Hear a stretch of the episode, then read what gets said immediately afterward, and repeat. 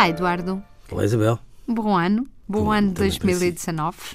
Bom ano para si, bom ano para o António, bom ano para os ouvintes da Antena 1 e bom ano para os ouvintes da concorrência, claro.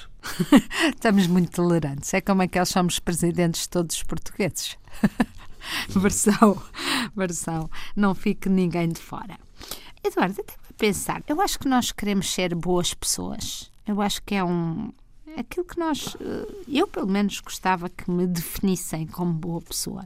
Mas depois, no outro dia, estava a ler um artigo e, de facto, o conceito de ser boa pessoa parece assim uma coisa acabada e fechada, não é? E parece assim um- uma coisa que não tem espaço para melhoramento, não pode melhorar de ano para ano. E sentimos sempre muito nervosos quando alguém diz que não somos boas pessoas. E, sobretudo, eu acho que nós próprios temos sempre uma visão de nós próprios um bocadinho hum, mazinha. Eu acho que temos Acha? mazinha. Sim.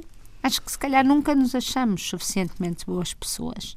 E ficamos muito frágeis quando alguém põe isso em causa porque nós próprios não nos achamos. Será que podemos ter assim, temos todos, ou pelo menos eh, as boas pessoas têm, já numa anorexia mental?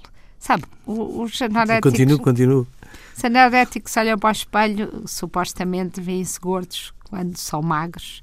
E nós, se calhar, vemos-nos eh, sempre menos boas pessoas do que somos. Ou será ao contrário? Como aqueles espelhos que havia no Jardim Zoológico.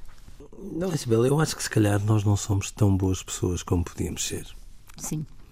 Hum, ontem estávamos a falar do, da capacidade de, de reverência, Sim. eh, que é, no fundo, também uma capacidade de gratidão em relação à vida e em relação às oportunidades que as pessoas nos dão eh, para sermos melhores.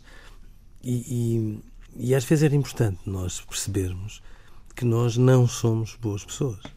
Nós eh, tornamos-nos boas pessoas assim nós possamos utilizar as pessoas para o sermos. E, portanto, eu tenho a ideia que às vezes nós temos um- uma, uma noção de nós muito pouco hum, comparticipada. É a maneira como nós eh, confirmamos os nossos valores quando estamos com as outras pessoas que nos tornam boas pessoas. E às vezes nós barricamos-nos nos nossos valores como se fosse um castelo muito grande e achamos que estamos tão inacessíveis e tão protegidos que os outros são mais ou menos um adereço para sermos quem somos. E não, não é verdade.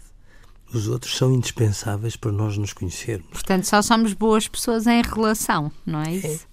Uma boa pessoa que, se, que foge dos outros é uma boa pessoa à espera de se tornar boa. Eduardo, eu vi um conceito muito engraçado. Há uma TED Talk que diz: eh, será que nós antes nos deveríamos referir a nós próprios como tendencialmente boas pessoas?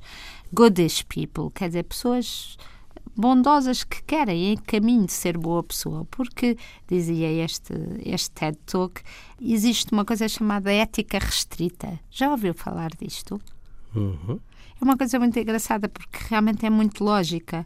Nós eh, achamos que decidimos, somos boas pessoas porque decidimos com, com argumentos muito, ehm, muito racionais, mas na realidade nós todos temos o nosso inconsciente e os nossos preconceitos e muita, os, o, o que nos chega ao consciente, o que nos chega, a os argumentos que usamos para decidir são aqueles só muitas vezes que passaram o, o crivo dos nossos preconceitos, ou seja, são aqueles que mais nos egoisticamente melhor nos servem.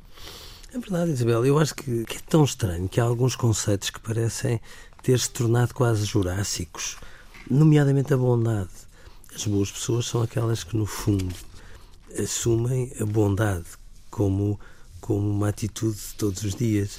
E eu acho muito engraçado, porque às vezes vejo pessoas a sair da missa que, que por causa de um cruzamento onde, onde todos podemos passar, sobretudo quando queremos contornar uma rotunda, quando essas pessoas vão em sentido contrário, às vezes há uma fila e elas cortam-nos a passagem só porque sim.